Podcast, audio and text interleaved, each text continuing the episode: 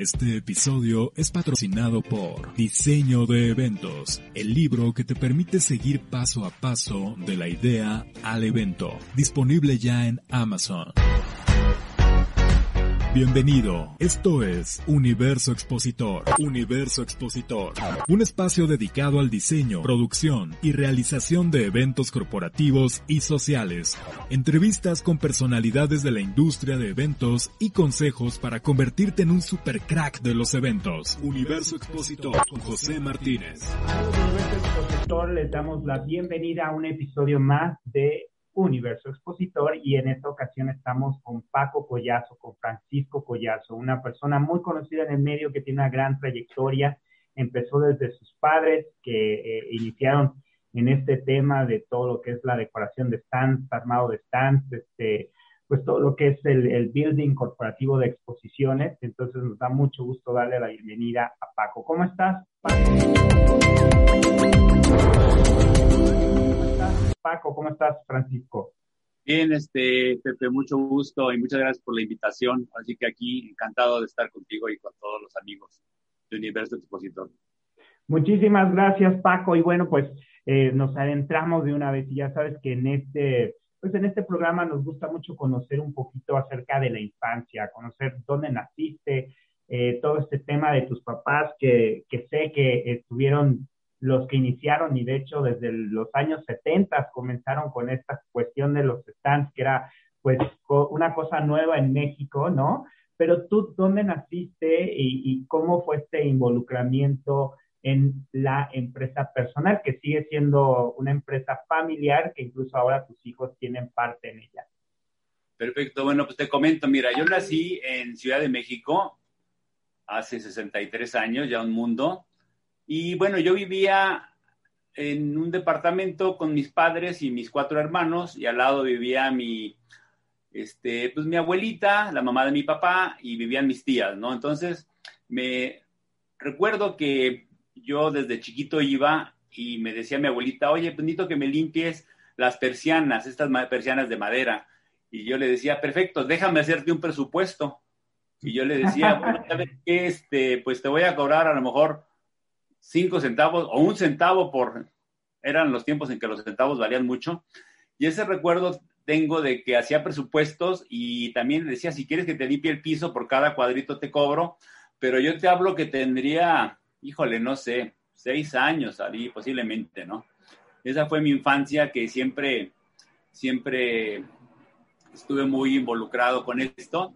Eh, posteriormente pues, fui creciendo, siempre me llamó muchísimo la atención todo lo que tenía que ver con las conexiones eléctricas.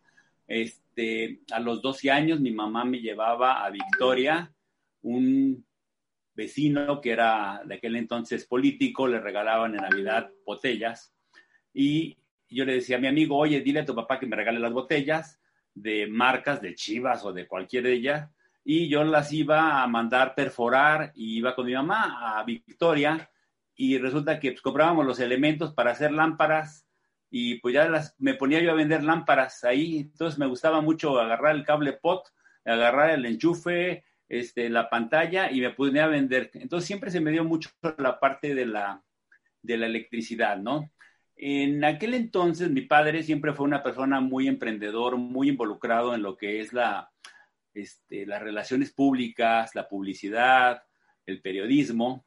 Y en su momento, a los 12 años, yo tenía 12 años, a mi padre, como buen emprendedor, organizó uno que se llamó el Bazar del Juguete. Entonces, el Bazar del Juguete, mi padre hizo todo para rentar la pista del Auditorio Nacional, que era una pista anteriormente, que fueron las modificaciones que se le hicieron. Entonces, se hizo el Bazar del Juguete, pero en aquel entonces eh, don Adrián Chávez Andy, que para mí es uno de los hombres más importantes que he conocido en mi vida, el fundador de Conmasa, el precursor de toda la construcción de todos estos tipos de grandes exposiciones, este, pues tenían meses para construir la Feria del Hogar. Entonces, en la parte de afuera, pues venían construyendo sus naves y mi padre, bueno, se enfrentó un poco con el problema de que la gente decía, pues bazar del juguete, pero está en construcción y mandó a hacer una lona. Yo recuerdo que en aquel entonces eh, yo estaría, supongo que en secundaria, más o menos, según las matemáticas. Y resulta que yo iba a ayudarle a mis papás a estar ahí en la exposición. Los stands eran de madera, de módulos de 1.20, 1.22. Y mi hermano, 12 años mayor que yo, Pepe Collazo, que también ha estado involucrado en la industria como coordinador, como operador de logística, pues resulta que se encargó, mi papá le debe haber dicho, este el plano. Y yo recuerdo que pues mi, eh, mi hermano estuvo ahí y nos platicaba el otro día que pues se pasaron en la, en la noche ahí con con, este, con los refrescos y las tortas, terminando los stands que estaba construyendo con masa, ¿no? Y yo decía, oye, qué padre mundo eso de estar trabajando en la noche y, y estar en la vela y estar haciendo las paredes, ¿no? Ya durante el evento ayudaba a mis papás a, a operar el evento, a abrir las puertas para que entraran los, este, los proveedores, ¿no? Entonces, de aquel entonces recuerdo estos, estas partes de mi vida, de, tengo por ahí el gafete todavía de que me sacó mi papá de cuando yo tenía 12 años y estuve en el bazar del juguete, ¿no? ¿Qué, recuerdos aquellos? Imagínate, pero entonces ya estamos viendo unas ciertas características en, en, tu, en tu forma de ser. Por un lado, este interés en, en, la parte de crear, ¿no? De armar, de hacer, de descubrir, de crear productos, de, de hacer algo que fuera el resultante de tu intelecto, de lo que tú te imaginabas y que podías crear. Y esto yo creo que después desembocó justamente en que, en que tienes la licenciatura en diseño industrial, ahí en la, en la Iberoamericana, una de las mejores escuelas de diseño industrial, este, muy reconocida. Y además, también, eh, Paco, yo creo este tema relacionado con el comercio, con vender, con estar este, ofreciendo productos, que es algo que se tiene que hacer constantemente en tu área, constantemente acercándote a los, a los posibles clientes y ofertar, eh, pues esta, esto que ustedes este, dan como, pues los están las construcciones, en fin, ¿no? Entonces creo que es como una combinación de esto. Y entonces, ¿cómo das ese paso a decidirte estudiar una carrera como el diseño industrial, que obviamente está muy afín a lo que haces al día de hoy? Bueno, mira, eh, damos la continuación del tiempo. Entonces, eh, ya mi padre se trajo unos exhibidores de punto de venta de una compañía de stands que los hacían en Estados Unidos, Display Safe, de Cincinnati, Ohio. Era una compañía que vendía stands custom 100%, y tenía unos exhibidores de transparencias. Mi padre, como buen emprendedor, cambia ahora y dice, ahora vamos a dedicarnos a los displays punto de venta y vamos a traerlos. Entonces, ya se presenta ya con Bob Harrigan, una persona que le voy a tener un aprecio enorme. Él era el presidente, una persona que empezó con un garage, su sueño, americano siendo el americano. Y bueno, crea una compañía muy grande de stands. En aquel entonces, eh, mi padre va y se trae unos exhibidores y mi tío, que era un ingeniero, le ayudaba a mi padre parcialmente, pues tiene por algunas cuestiones de la vida que irse a Monterrey. Entonces, se va a Monterrey trabajando medio tiempo con mi padre y es el que le daba el mantenimiento a los exhibidores. Y mi padre me dice, oye Paco, pues estás en segundo de preparatoria y necesito que por favor me ayudes a darle la continuación, a darle mantenimiento a esos exhibidores de transparencia. Es que mi padre los rentaba por este, un periodo de tres, seis, nueve meses en diferentes lugares, Mexicana de Aviación, bonos del ahorro nacional, etcétera, ¿no? Entonces, pues ya empiezo yo en segundo de preparatoria a darle mantenimiento a los exhibidores y pues va caminando el tiempo y en 1975 un arquitecto ve el exhibidor y le dice a mi papá, oye ingeniero, me gustaría tener un exhibidor para un stand en lo que era la pista del Palacio de los Deportes, que también fue nuestro recinto ferial que tuvimos durante mucho tiempo, ¿no? Entonces, fue en 1975 cuando se construye, se, se, coloca un exhibidor con una base metálica en un enchufe en un piso de exhibición. Posteriormente, la gente empieza y le dice a mi papá, oye, está muy bonito el exhibidor, pero me gustaría usarlo en un stand, pero pues me gustaría mucho ponerle una mampara, ¿no? Entonces mi padre, siempre amante de la carpintería, como Pepe el Toro, y yo, Torito, como Paco Collazo, de que me gustaba la electricidad, pues ya nos pusimos con nuestras manos a construir mamparas. Entonces poníamos dos mamparas y estas dos mamparas les poníamos el exhibidor por atrás Y ahí se va una parte muy importante de mi vida profesional, porque siempre me fui por la parte técnica y es algo que después me gustaría compartir con la gente, porque yo, junto con mi padre, pues teníamos habilidades para hacer cosas, pero por ponerte un ejemplo, no sabíamos pintar o era muy difícil pintar. Entonces, a mí lo que se me ocurría era comprar plástico tapiz de coches en colores neutros y forrar las mamparas que estaban hechas por nuestras manos para poner el exhibidor. Fue caminando todo este proceso, fue caminando hacia el tercero de preparatoria y bueno, nos poníamos a hacer stands y luego ya eran dos mamparas con un exhibidor y luego ya empezaron stands en las famosas ferias del hogar que fueron el icono de nuestras exposiciones de B2C y bueno, algunas que tenían presencias corporativas, ¿no? Tanto en el Palacio de los Deportes como en el auditorio, o más bien del auditorio se pasan al, al Palacio de los Deportes. Entonces, yo tenía como una visión de ver, tengo dos hermanos arquitectos, me gustaba mucho la arquitectura, pero este, la compañía de Estados Unidos, Display Sales, con la cual, el cual empecé a tener más relación con ellos, pues veía que tenían puros diseñadores industriales haciendo diseños de stands a mano en sus este, plumas, plumones. Yo te puedo decir, Pepe, que la primera vez que fui a Display Sales, eh, perdón la expresión, me orgasmé. Dos campos de fútbol techados con talleres, project managers, detailers, este, designers, ejecutivos de cuenta. No, yo estaba en Disneylandia. Realmente fue una experiencia muy maravillosa. Tanto fue que eh, me acerco mucho con el, bueno, decido estudiar diseño industrial en la y empiezo a estudiar diseño industrial y el exhibidor que en su momento había hecho una compañía en, en Florida, este, y lo tenía Bob Harrigan, que realmente era, no, era un producto interesante, pero aquí lo, el tema es que yo con los conocimientos de diseño industrial de las herramientas, en vez de que exhibieran siete transparencias, hago que exhiban 14. Y luego hago que en vez de que sean de 11 por 14 pulgadas, hago que exhiban de 16 por, 16 por 20 pulgadas. Ya me voy con mis transparencias a presentarlas a Estados Unidos, a ver qué se puede hacer. Y me dice Bob Harrigan, me dice, Paco, yo quisiera que estuvieras tú aquí conmigo. me encantaría que trabajaras aquí porque como buen latino, de una cosa has hecho dos versiones distintas. Y me gustaría integrarte al equipo de ventas. Y tú como diseñador y comerciante, como bien lo mencionaste, Pepe, la, me gusta la parte del negocio, pues tienes mucho. En la parte que yo regreso, bueno, dándole formato a esta, a esta plática, pues le dijo, le digo, oye Bob, eh, me, recibió en su casa, que es algo no muy común, me llevó con el director de la carrera de diseño industrial.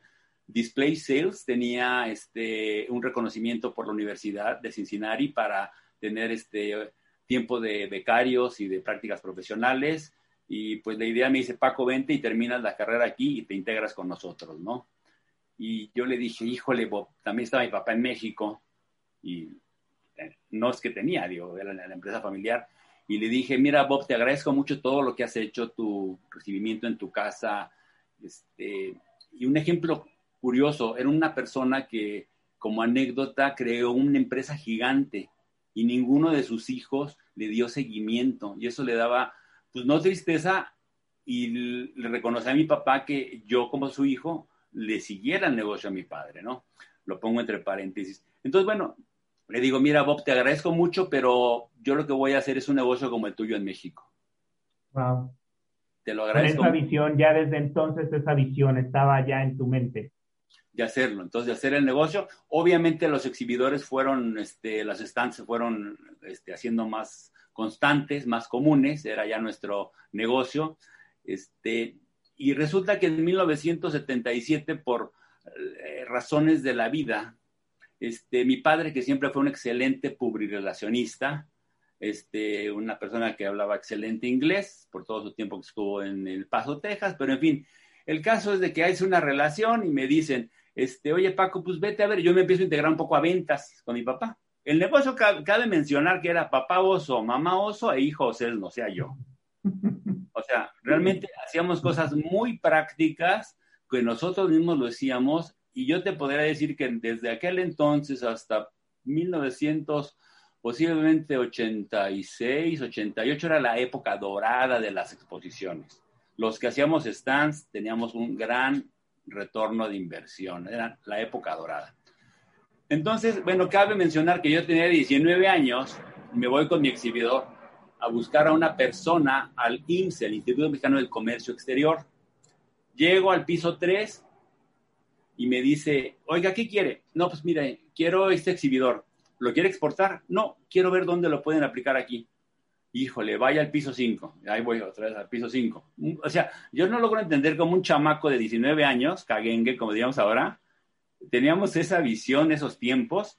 Llego al piso quinto, me dicen lo mismo, y luego me dicen, ¿sabe qué? Vaya al piso nueve que está el departamento de ferias. Yo llego ahí con el arquitecto Crispín Gutiérrez, el director del departamento, y le muestro el exhibidor y me dice, Paco, este, pues está muy interesante. Fíjate que en 1977, bueno, estamos en 77, se va a llevar a cabo una feria horizontal. México abre relaciones con España y va a haber un gran pabellón en el recinto ferial del Palacio de Cristal, no, en el, en el, el recinto ferial de España, va a haber una feria horizontal. Déjame el exhibidor aquí y déjame tus folletos y ya si alguien se interesa de los expositores, va seis expositores se interesaron y cinco nos contrataron. Entonces ya papá, este, carpintero e hijo, nos pudimos hacer los cinco stands y los embalajes y yo me fui a España a montar los stands 15 días, todos prefabricados, con tornillo, con la, y lo que había aprendido de Estados Unidos, de cómo hacían los stands ellos, este, no aquí, no había rotologs como lo había ahora, este, pero tornillitos cruzados, algo muy lindo y vamos de España y ahí empecé allá, empezó la carrera internacional de bueno, de Móvil Display, que era el nombre de mi papá, Móvil Display de México. Y así estuvimos en 1977 y así fue como ya se fue dando la carrera hacia hacer stands. Obviamente, siempre haciendo cosas muy prácticas, cuestiones que veíamos con unos exhibidores que hicimos en México que se llamaban Quadrisplays, los abríamos y eso nos va, fue dando la pauta de poder ser competitivos. En 1980, pues vamos caminando, igual, pues entre las relaciones que yo empecé haciendo con mi papá, el antecesor del Consejo de Promoción Turística de México, había, lo manejaba este Miguel Alemán, creo que había comenzado con ese proyecto de este, de este ente, y resulta que vamos a ver una persona y nos dicen, este, pues ingeniero Collazo y señor y Paco, va a venir un Congreso Micrográfico Internacional y si quieren vamos a hacer una cita. En aquel entonces uno de los grandes monstruos de exposiciones era Rigetti Displays, el arquitecto Hans Rigetti, que también vino a hacer un parteaguas de la industria en México. Entonces, pues ya vamos mi padre y yo a ver a las gentes que vienen del era el Congreso Micrográfico Internacional a realizarse en tal fecha en el Jacob Javits Center, ahí en Nueva York. Y mi papá le dice, a ver, ¿sabes qué? ¿Cuándo es tu próximo evento? No, pues es en dos semanas. Pues ahí te veo en el... Ya, quiero saber qué tipo de evento es. Y pues ya, nos vamos a Nueva York y ahí empezamos el tema de, de ver el evento, nos dan el evento y mi padre rompe su alcancía, yo desarrollo una parte del sistema de Display Cell y empezamos a montar nuestras primeras exposiciones y luego también hacemos antes en febrero del 81 una para Pemex y en aquellos recintos que era el, Salón Marisabel Sheraton, el Salón Fiesta y el Independencia, que eran nuestros recintos de exposiciones para que tuvieran 50 estanzotes, y era, era lo que había, ¿no? Pero sí, por ahí viene la carrera, Pepe. Qué, interesante todo esto. Y es que eh, yo pienso que tu empresa, eh, desde, obviamente desde tu papá, ha sido parte de la evolución de las exposiciones en México. Y en este sentido, este, tú has conocido a muchos organizadores de eventos, cómo han venido a México, se han ido de México, regresan a México, se vuelven a vuelven a regresar, llegan otros, los compran, se quitan, se ponen, se van fin, creo que toda esta parte, incluso en el tema de las asociaciones, ¿no? Este, a Mofe con, con Elena, con Patti, con Wendy, que empezaron a crear esta asociación que hoy es Amprofec, y, y, tú fuiste parte de esa evolución en México. ¿Cómo has visto este, este pasar y dónde consideras que está México hoy en términos de exposiciones? Bueno, mira, si hablamos un poquito de la historia de las asociaciones, hay una anécdota que pocas gentes conocen. Eh, cuando el Hotel de México no se hace hotel, entonces el, el salón, ay, el salón, ahorita recuerdo el nombre del salón, un ballroom que tenían, era el recinto ferial. Entonces, al señor Suárez se le ocurre pues hacerlo como un recinto y si bien todos los organizadores de aquella época nos se saludaban, ¿cómo estás? Mucho gusto. Era muy, muy, muy cerrada la relación con, con, muchos, con todos los organizadores, Rivera, Chela Díaz Serrano, este, otros más. Este, entonces ellos dicen, ¿saben qué? Vamos a hacer un tiempo compartido. Vamos a poner en este salón un sistema de mamparas y vamos a, vamos a ver quién quiere contratar una, van a, les vamos a rentar una semana como tiempo compartido. ¿Cuáles quieres del año? Siempre va a haber un plano igual, siempre va a haber una distribución igual, puedes quitar las divisiones. Por ahí empezaron a hacer algún tipo de fumadas diciendo, sabes que unas van a bajar del cielo para que se, se, pase, se los stands. Ciencia ficción pura, pero en aquel entonces nos citaron y ahí va Paco, yo no sé cómo, digo, siempre he sido muy inquieto y ahí va Paco en todos lados, ¿no? Y ahí vamos al Hotel de México y, nos dicen, ¿sabes qué? Eh, pues saben que hay esta opción para que la tomen. Entonces es cuando viene un poco el primer acercamiento de los organizadores para decir, no, no, no, no vamos a caer en ser que no sea el monopolio del, del, Hotel de México.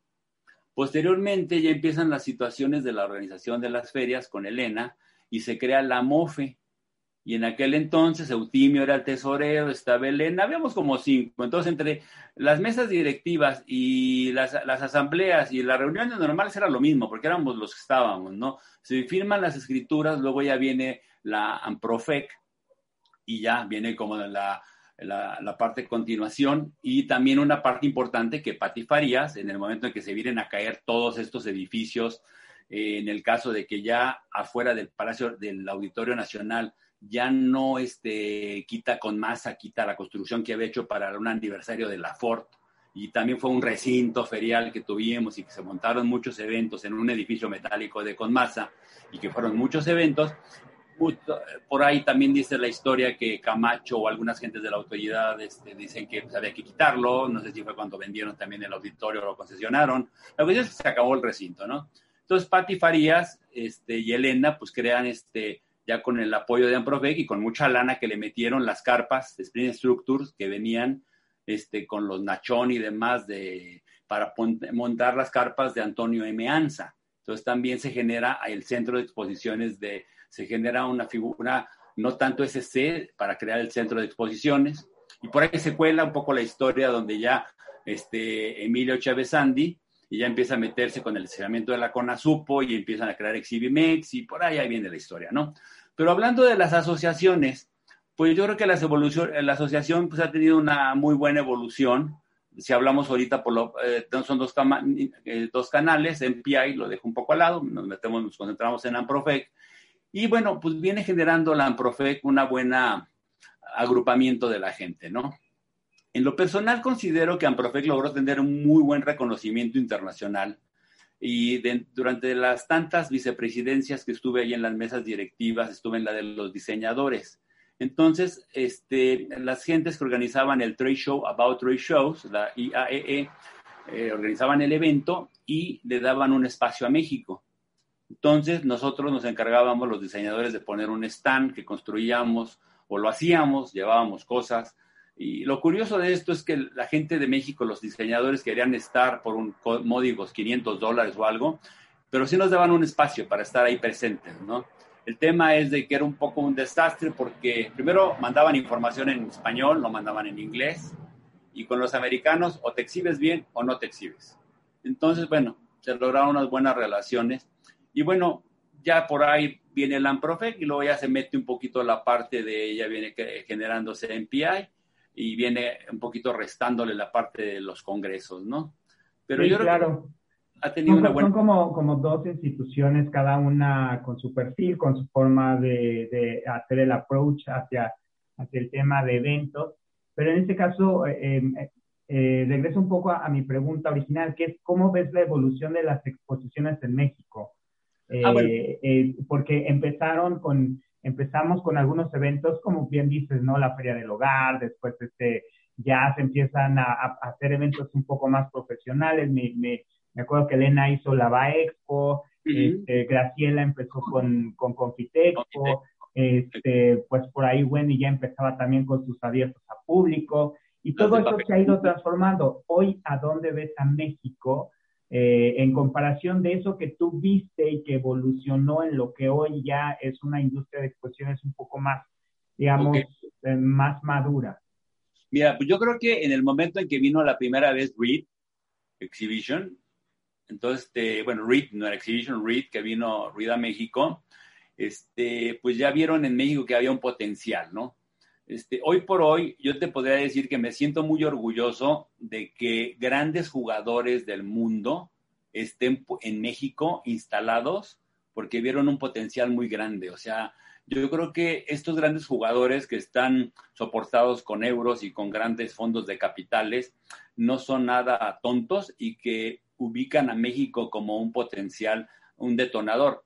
Te digo que eh, Corferias no sé cuánto tiempo tenga, pero sí, durante un tiempo Colombia creció mucho como un recinto organizador de ferias, bueno, no un recinto, sino un lugar de ferias, Colombia, pero México yo lo ubico, de aquellas ferias, ahora es un mundo distinto en muy corto plazo. Si vemos la edad que tiene eh, el Centro Citibanamex, si vemos los años que tiene Expo Guadalajara, si vemos los años que tiene Intermex, eh, yo siempre he dicho que México es una industria joven digamos, no tiene nada que yo tenga muchos años y viendo la historia pasada y presente, pero hoy por hoy México son estos miles de metros cuadrados con expositores internacionales que ven a México un potencial que ya tiene capacidad de infraestructura y que obviamente creo que es muy importante que los expositores se les siga atendiendo por parte de todos los, eh, digamos, organizadores, la asociación,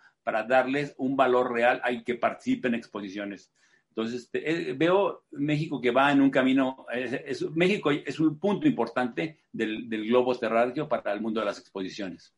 Ok, entonces vamos favorables, ¿no? Todavía creo que no llegamos a donde queremos estar, creo que todavía tenemos oportunidad de crecer mucho más, pero ahí, ahí vamos. Y Paco, en este sentido, este, ahora incluso con tus hijos involucrados en tu empresa ya con otro nombre, ya como sistemas de exposición. ¿Qué es lo que eh, le recomendarías, recomendarías a la gente que se quiere meter a esta industria de eventos, ¿no? Tanto organizadores como, como proveedores. ¿Qué es lo que tú les recomendarías? ¿Hacia, hacia dónde iría esta, esta industria que además, bueno, acaba de pasar una temporada difícil y que evolucionó en temas digitales? Sin embargo, creo que eh, estamos de acuerdo en que los que estamos en la industria siempre este, basamos nuestra riqueza en el contacto físico persona a persona. Entonces, en este sentido, ¿hacia dónde vamos? ¿Qué es lo que tú piensas también hacer para tu empresa en particular? ¿Y qué le recomendarías a la gente que está relacionándose con eventos en México? Mira, yo creo que lo importante que me gustaría compartirle a la gente es que cuando platicamos nosotros con los expositores, eh, gran parte de los expositores, en México no, yo creo que habría que desarrollar un poco las carreras, digamos, todavía está no tan grande el campo de los exhibit managers que hay en Estados Unidos, ¿no? Que se reúnen en el Exhibitor Show, 1800 gentes de las corporaciones, ¿no? Hoy por hoy me he enfrentado a estas gentes que son las analistas de mercadotecnia y que el director de mercadotecnia o el director comercial les empieza a decir, este, quiero un stand. Entonces a mí me toca, oye, quiero un stand. Ok, ¿cómo quieres el stand? Wow. A ver, dime cómo quieres un stand. Wow. Bueno, minimalista, ¿no? Ok, bueno, pero pues nunca me has dicho cuáles son tus objetivos, ¿no? Entonces yo creo que lo importante es definir exactamente que las empresas que van a gastar dinero, que van a invertir, por no mal dicho gastar, pues que les eh, tengan un retorno de inversión. O sea, a mí me gusta visitar cuánta exposición hay en México y me gusta practicar con los expositores. Ya sea que haya hecho trabajo de mi empresa o no, me gusta ver cuál es el sentir de ellos, ¿no? Entonces yo creo que lo importante es de que se capacite mucho a la gente. Creo que esto es labor tanto de Amprofec como de las empresas organizadoras para que, y más, ahora el tiempo es más complicado porque no es como antes, en 2018 o antes, en donde la economía estaba más bollante. En 2019 vino un poco, vendía la economía baja y ahorita, pues el año pasado tuvimos COVID. Entonces yo creo que hoy en adelante tenemos que ser mucho más puntuales en los objetivos de las exposiciones para que la gente realmente sepa qué es lo que quiere.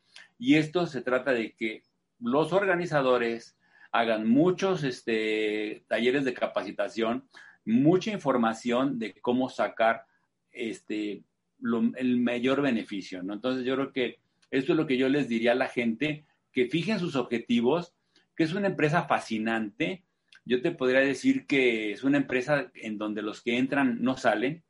Me ha tocado ver muy pocas gentes que ya no están en la industria a lo largo de mis 38 años como empresario y anteriormente con mi padre. Bueno, estaba todavía muy chaval, pero sí lo que me toca ver es que es una industria que te atrapa. Te atrapa la adrenalina, te atrapa trabajar 24/7, te atrapan los eventos que a veces están tranquilos y luego son sábados y domingos de montaje.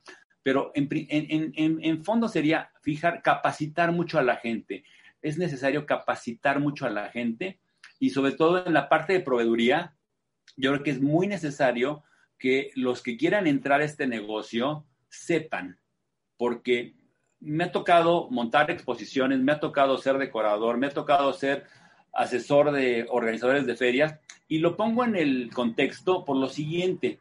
Hubo una reunión de Amprofe que fue en San Luis Potosí, donde Irene Albarrán convocó a, unas, a los diseñadores que fueron, muchos fueron del Bajío, y todo el mundo se quejaba, es que los organizadores nos dan un día para montar, es que los organizadores deberían de pagar más. Y yo nada más les pregunté, ¿me permiten hablar? ¿Saben ustedes lo que cuesta que trabaje y que pague un organizador de las 10 de la noche a las 8 de la mañana, Centro Banamec? Cuesta un platal. ¿Qué son ustedes?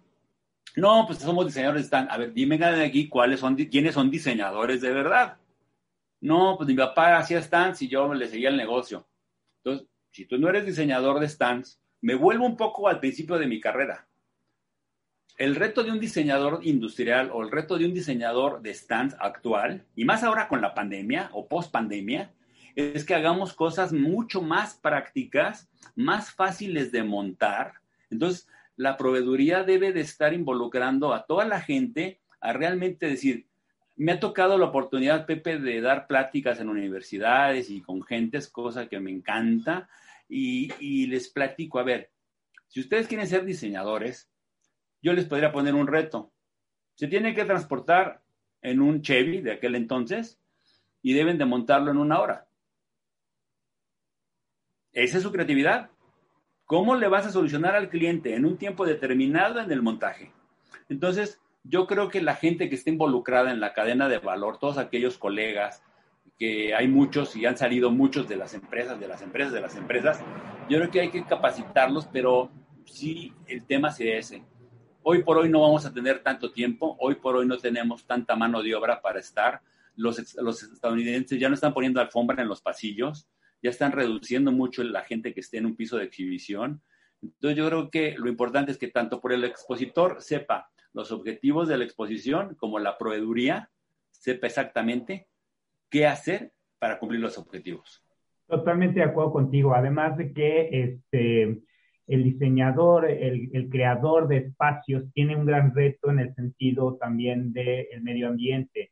Y eso es algo que lo estamos viendo mucho con las nuevas generaciones, donde realmente ya están empujando de manera auténtica el que tengas una solución que sea amigable con el medio ambiente. Ya no es una postura, digamos, sintética, en donde yo decía que tenía productos biodegradables y que eh, mis cosas se podían reciclar, sino que hoy realmente el nuevo comprador, que, que, también es millennial, ¿no? Y que también está buscando estos efectos wow, que a veces habría que definir, como tú dices perfectamente, qué es este wow para ti. A ver, dime cuál es el objetivo, ¿no? Y, pero que además de que tienen estas ideas, pues quieren algo que, que sea amigable con el ambiente, en fin, entonces como tú bien dices, hay un reto muy importante para los organizadores. Ahora tenemos que ampliar pasillos, pagamos más de piso o no, y ahí la negociación con los recintos a veces no es tan sencilla, entonces estoy de acuerdo contigo en este sentido de, de, los nuevos retos que implica ser un proveedor para esta industria y un proveedor de calidad y que valga la pena, ¿no? Y como tú dices, no,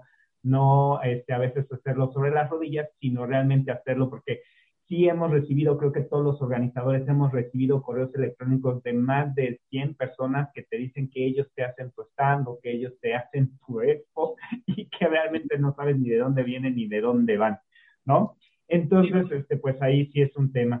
Y Paco, para ir redondeando entonces, ¿cuál sería tu visión ahora eh, en relación a, lo que te gustaría hacer? ¿Hacia dónde quieres llevar sistemas de exposición y hacia dónde te gustaría también que fuera nuestra industria?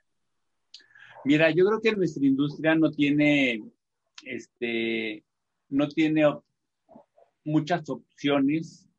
Este, cuando se habla de, de la resiliencia o de los cambios, que es la palabra de moda, así como otras que hay, este, pues podríamos decir que la cámara fotográfica de los tripiés, eh, cambió Kodak y las historias de todas que hemos hoy escuchado, de la evolución, de Uber Eats, de los restaurantes, en donde siempre ha habido resiliencia. A mí me gusta contar una anécdota en donde había un, anteriormente las lámparas se prendían de las calles con, con gas y había un señor que las iba prendiendo. Y resulta que cuando inventan la bombilla y electrifican, todas las gentes que prendían las lámparas se iban a quedar sin trabajo. Entonces, bueno, ha venido evolucionando y desde entonces viene la parte de la resiliencia que ahora el COVID nos volteó de cabeza, ¿no? Pero ¿hacia qué voy? He tratado de buscar un, un sinónimo hacia, dónde van van a ir las exposiciones.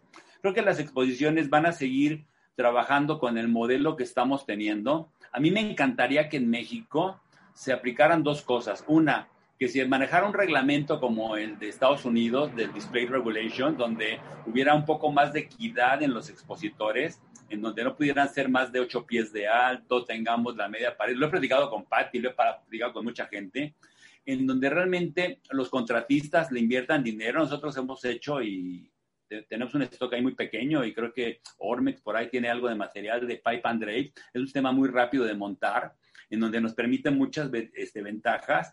Tomemos lo bueno de los Estados Unidos.